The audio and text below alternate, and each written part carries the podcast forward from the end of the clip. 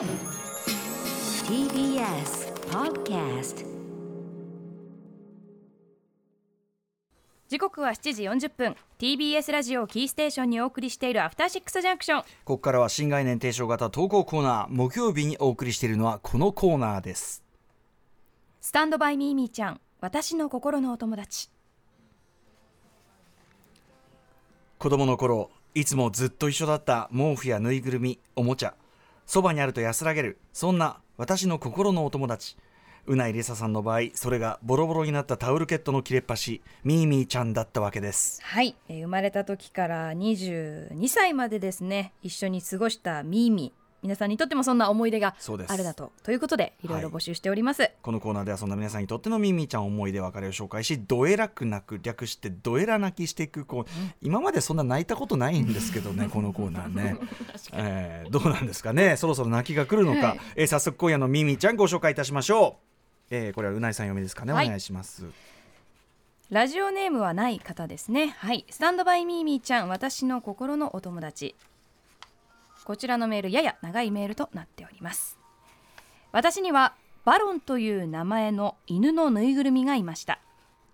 バロンは左右の目がちぐはぐで少しベロが出ていた垂れ耳の犬ですがその垂れ耳の部分が私にとってのミーミーちゃんでありバロンはぬいぐるみとミーミーちゃんというダブルスタンダードな存在でどこにどこに行くにもバロンを伴っていました。み耳だけに。耳。確かに、垂れ耳の部分をずっと触っていたり口に含んだり鼻の下に置いて眠ったりしていたのでバロンの耳は自然に消滅し 私が物心ついた時にはなんで？と思うような毒々しい紫色のフェルト生地が母の手によって垂れ耳型に取り付けられていました。幼稚園入園前のある日家族で近所の和食レストランに出かけて帰ってきた時バロンをレストランに置いてきてしまったことに気づきました。私は喪失よりもバロンを忘れてきてしまった自分のミスに愕然として強行状態に陥り泣くこともできませんでした。見かねた父が取りに行ってくれるというので私もついていきました。レストランでは私たちが食事していた席はすでに他の人が座っており父がバイトのお兄さんに探しに行ってもらいました。その間気が気ではなく良くないイメージばかり浮かべて震えて待っていたと思います、しばらくしてバイトのお兄さんが「これっすか?」とバロンを連れてきてくれました。私はバロンを受け取りぎゅーっと抱きしめました心の中でバロンに何度も「ごめんね」と謝っていたところバイトのお兄さんが思わずといった感じで失笑したのです、うん幼い自分でもわかります。薄汚い毒々しい紫色の耳のちょっとベロが出たアホ面の犬のぬいぐるみです。なんだよそれと思うでしょう。その時父がバイトのヤンキー兄さんに言ったのです。これは汚い変なぬいぐるみだと思うだろうけど娘にとっては大切なものなんだ。だから笑わないでほしい。そういう父の背中とバロンのアホ面が涙でにじんで見えました。そして私は思ったのです。これ以上バロンのことで迷惑をかけられない。その日から私はバロンを外出するときに連れて行くことをやめました相変わらずミーミーちゃんとして寝るときは一緒に寝ていましたがやがて他のぬいぐるみと同じポジションに置くようになりました。中学生になる頃には他のぬいぐるみと段ボールにしまわれ私が結婚して新居に移る時にも迷いましたが段ボールごと連れて行きました。その後長女が生まれある日突然思ったのです。あの毒々しい紫色の垂れ耳は当時弟が生まれたばかりで買い物すらままならなかった母が環境が変わった私を不安にさせないために家にあった布で取り付けてくれた精一杯だったのだろう。そしてあの時の父の背中。確かに愛されていた記憶がよみがえり私は段ボールからバロンを取り出して今度こそ本当にお別れしました。人形供養に出したバロンやぬいぐるみたちは無事に供養された供養しましたという書状にお茶っ葉が添えられて帰ってきました。私はそのお茶を飲んで親になって気づけたことって本当にあるんだなとしみじみ思ったものです。いやーこれは結う構んちゃんとしたストーリーでしたね。ストーリーでしたね。これまずすごい特殊なのは、うん。そのバロンのバロンそのものっていうよりバロンの耳部分ががミーミーとして安心毛布としての役割を果たして。いて、文字通り、まあ、例によってあの口鼻の下ですよね、うん毎回鼻の下ですよ、ったり口とかっていうね、はいなんだけどこの事件まずこのレストラン事件のこのお父さん、これまさに北の国からにおける五郎さん的なまだ子供が食べてるでしょうが的なねえ一言っていうのはこれはやっぱさ親がこう他者に自分のために立ち向かってる状態っていうのはちょっとなんかね、まずグッときちゃうしグッときちゃうと同時にお子供としてはそそもそもそんな事態が起きてほしくないっていうか、しかも普通だったらこういう状況って、まあええことを荒げたくないから、うんうんうん。まあお父さんだったとしても、うん。まあまあまあって言ってこう逆にまあたね、うん。退くじゃないですか。それこそ娘の方を叱るとかねそういうことがあるかもしれない。それかもうそれその場限りに、うんうん、ただこう正義感を他者に見せたそうですね。お父さんっていうのは素敵ですね。それぐらいでもそのやっぱりあれですねこのメールいただいた方が憔悴しきってたんじゃないですか、うん。本当に大事なんだなっていうのがね、うん。あったという。でその事件があってからのね親になって気づいた、うん。確かに紫その要するにあるものでこう代表したのはそういう、今回も今までもあったじゃないですか。代用系、うん。あの傘のアップリ系はい。置き換え。だからやっぱ親としては良かれっていうねところがね。愛情があってこその行動だったんうん。で両親からの愛情をね子供ができてからええ改めて気づくっていう、先週ババアノックしろよ案件なんて言って申し訳ございませんでした。そもそもババアノックしろよ的なあの本にもなりましたけどそもそもあれがもう褒められたもんじゃないの。一語なので。ねえ。あありがとう。でもすごくこの供養に出してっえてそうですねね。そこでさよならしようってこう思ったのがすごいよね。なんか素敵ですね。ここまで意思的にしかもちゃんとこうなんていうのあの供養という形でのあれまでやってて珍しいし、うん。そして私は初めて知りました。お茶っ葉が添えられて帰ってくるっていうのは、なそういうサービスがあるんですね。お茶をすするんですよね。うん。まあということであの非常になんていうすっごく素敵なご家族のおいろん話でした。な意味でしっかりしたメールでございました、ありがとうございます、えーもう一発いきましょうかね、えー私が読みましょう、えーラジオネームビルゴッシャーさんからいただいたスタンドバイミーミーちゃん私の心のお友達。うないさん歌丸さんこんばんは。どうもこんばんは2年半聞いていますが初めてメールを送ります。おありがとうございます。す。私のスタンドバイミーミーちゃんは北海道日本ハムファイターズの帽子です、うん。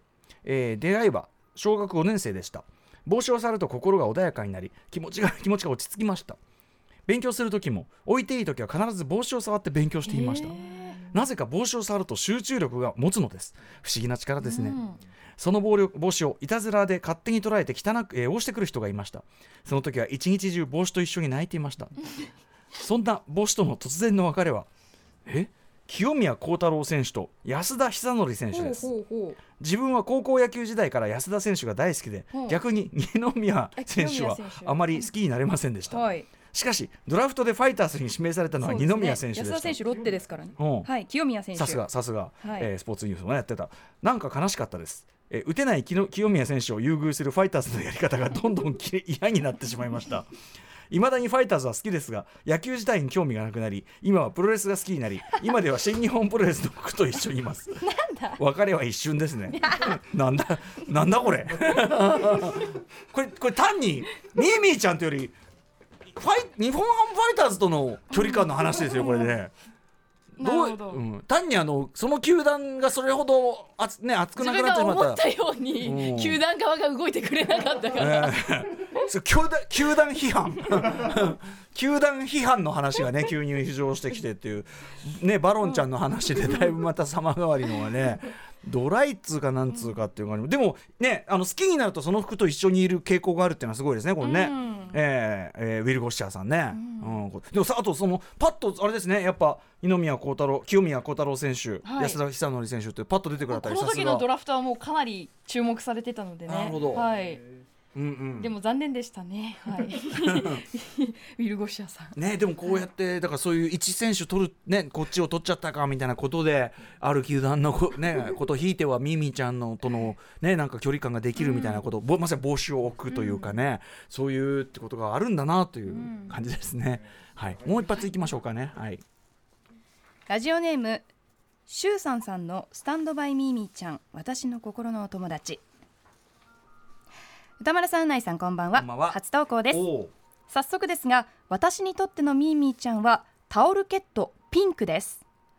もともとは両親が結婚の際水色とピンクの色違いで入手したタオルケットでしたが次女である私が生まれた後いつの間にかそれぞれ姉と私のものになっていました。私もやはり鼻や唇でふかふかと楽しむのが好きで特に自分の汗や匂いが馴染んだ状態が最も安心でき洗濯をすると清潔感のあるパリッとした感触に変わるので母がピンクを洗うたびに不機嫌になっていた記憶があります。洗濯を極限まで減らしていたせいか物持ちはよくピンクは私が大学生になっても心の安寧であり続けました。しかしやはりほつれや擦り切れがひどくある日見かねた母にもうピンクはやめなさいと宣告されてしまいました、ダダをこねはしましたがピンクを手放すことを受け入れたのは私がすでに成人した立派な大人だからではなく当の昔にミーミーちゃんから卒業していた姉の水色のタオルケットが10年以上使われていないまま保管されていたのを知っていたからです。おう。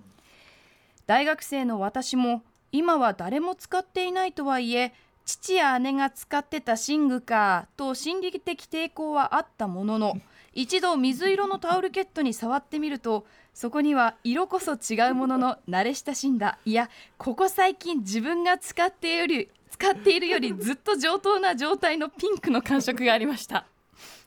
その日から早速2代目ピンクとの生活が始まり今に至ります。ちなみに初代ピンクは、えー手芸が得意な母があれだけ執着していたのだからゴミにするのはさすがにかわいそうと室内用スリッパとして生まれ変わらせてくれましたが口周りでふかふかができないものに愛着がなくほとんど使われないまま今度こそ本当に捨てられました。そ そばに言いたいようがこんなに虚しく響く。わでもこれめっちゃわかる。かる？私にももし色違いのミーミー同じ素材のミーミーがいたなら多分絶対引っ越しできる。こここれさってことはですよ。で例えばほぼ似たようなその肌触りっていうか口触りの、うんうん。そのタオルケットっていうかそういうようなものがあれば、い、いんですか？それは。でもほぼ同じって基本的にもう残ってないじゃないですか。このおな家では奇跡ですよ。だって、うんうん。その結婚の際に、うん。その水色とピンク、うんうんうん。まあ、はい。お揃いではい。ご夫婦で購入されたんでしょう、夫婦タオル、うん、夫婦ダウルとして同じ素材の色違い。それが家に残ってる可能性なんて、しかもその片方をミーミーとして愛用していた可能性なんて限りなく低い。えええええだから乗り換えられるけど、えそうかね。あることの方がなかな。かなのかな俺俺だったららねまずその水色をその新ピンクと使う使いこなす前に、うんうん前にまずその水色できるだけその要するに元の状態で保った水色を元にその同じような手触りのものをまず探す。そのこの状態。でなんならその専門店みたいなとこ行ってこういうようなのが欲しいと。であちょっと口当て やってで お店。ちょちょダメよ。皆さんこれあのコロナ禍では絶対ダメなやつですけどねでとにかくそのあのも元の状態が分かってるうちにでだってその要するにも同じだったらいいわけだから、探してで要するにもう何代目も何代目もかんだってあ結局この人さ状態がいい方がいいって言言っちゃってるじゃない、うん。ここれがなかなかあそうなの？って思ってさ そこ？みたいに。あとさ俺すごいギョッとしたのはいや執着したから捨てるのはかわいそうって思ったお母さんがなんでスリッパ？しその あの履くものにしなくてもよくない？汚かったのかな？履くぐらいしかだからほらよくさ雑巾にするとか言うじゃんりますね。そういう雑巾までいかないけど、うん。まあ履くならみたいなことだったんですかね、したら途端に本当にはただのやっぱねスリッパをね鼻に当てるのはちょっとあれですちょっと抵抗あるもんね。うん、これはどうですか？でもその、やっぱり執着の度合いって人それぞれねだからねそう考えるとね。そのフェティッシュさえその、うん。満たされればそれでいいって人もいるってことですよね。うん。あと代わりにはなる気がする。うん、あとさっき考えてみると。ね、さっきのあれみたいにあのもうや別にその野球チーム好きじゃないって。ミーミーちゃんなのかなそれ。うん。いやということでよかまあでもよかったですね、うん。い水色。や羨ましいですよ。ピンクちゃん双子がいたなんて。双子が。私にもいたら私のミーミーにも双子がいてああ。の旅行外出先に連れて行く用のミーミーと家にいるミーミーがいてうん。分けてたらお同じようなの探してみ見るっていやもう無理絶対無理それは。そうなの？それは絶対無理。そうなの？だ 絶対見つかんない。だってタオルだよただの。いやいやいやいやいや見つかんないですよ。そうなの？いないいないだって同じ人間なんていないじゃないですか。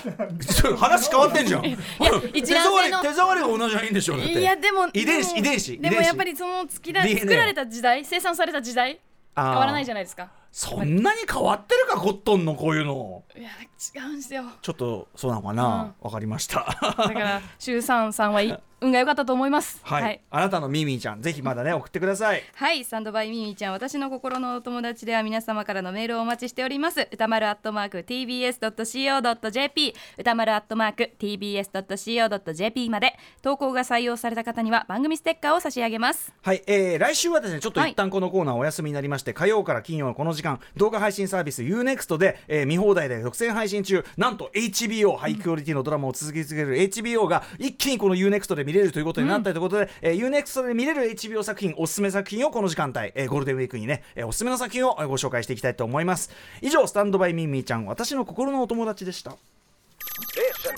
After Six Junction.